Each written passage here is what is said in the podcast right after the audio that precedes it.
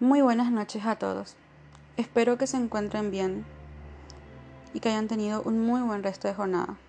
Les habla Diana Alvarenga y este es mi primer podcast para la Facultad de Derecho y Ciencias Sociales 1. Espero que el tema a tratar sea de su agrado y les pueda servir. Les estaré hablando de un tema muy poco conocido. No hay mucha información del mismo y muchos ni siquiera saben qué es. Les estoy hablando de la informática jurídica registral.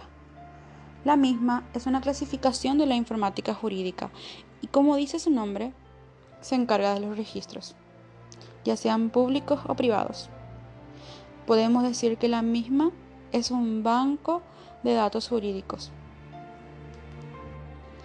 Podemos definir a la misma como la informática jurídica que se encarga de todos los registros sean públicos o privados, buscando facilitar a los usuarios datos en todos los registros oficiales, ya sea registro civil, registro público, catastro, entre otros. Todo eso desde una oficina que cuente con el sistema de registro. Así también podemos mencionar que la misma permite realizar otras labores, como lo es la estadística, la contabilidad llevar trámites, organizar y actualizar datos. Todo eso usando programas como procesadores de texto y gestores de base de datos. Un dato curioso que podemos mencionar es que la informática jurídica registral es el punto de transición entre la informática jurídica documental y de gestión. Es documental porque el registro procesa, archiva y recupera la información contenida en documentos y es de gestión porque los archivos del registro están vivos, ya sea porque se va modificando y agregando más información con el tiempo en el mismo rótulo.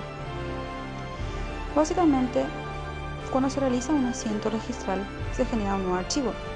El archivo anterior no cambia.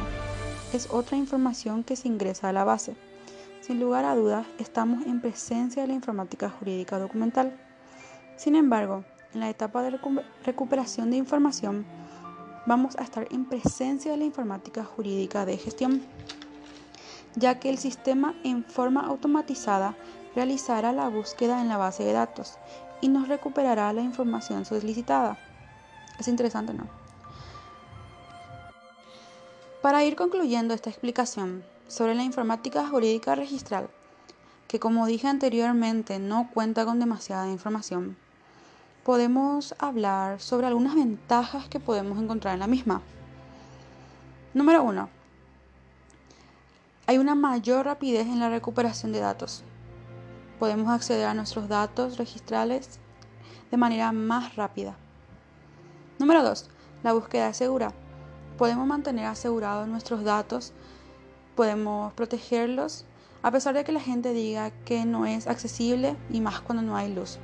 Esos son problemas técnicos que se pueden solucionar con una adecuada planificación. Número 3. Mayor agilización en los registros.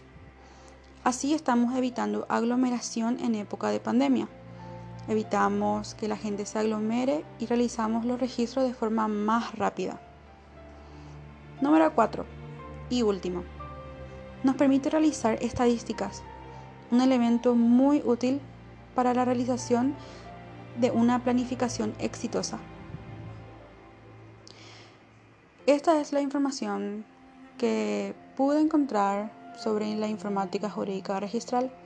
A pesar de que es poca, espero que les pueda servir y que puedan entender algo sobre la misma. Muchas gracias por haber escuchado este podcast. Espero que les haya servido. Me despido esperando que tengan un muy buen resto de jornada. Gracias.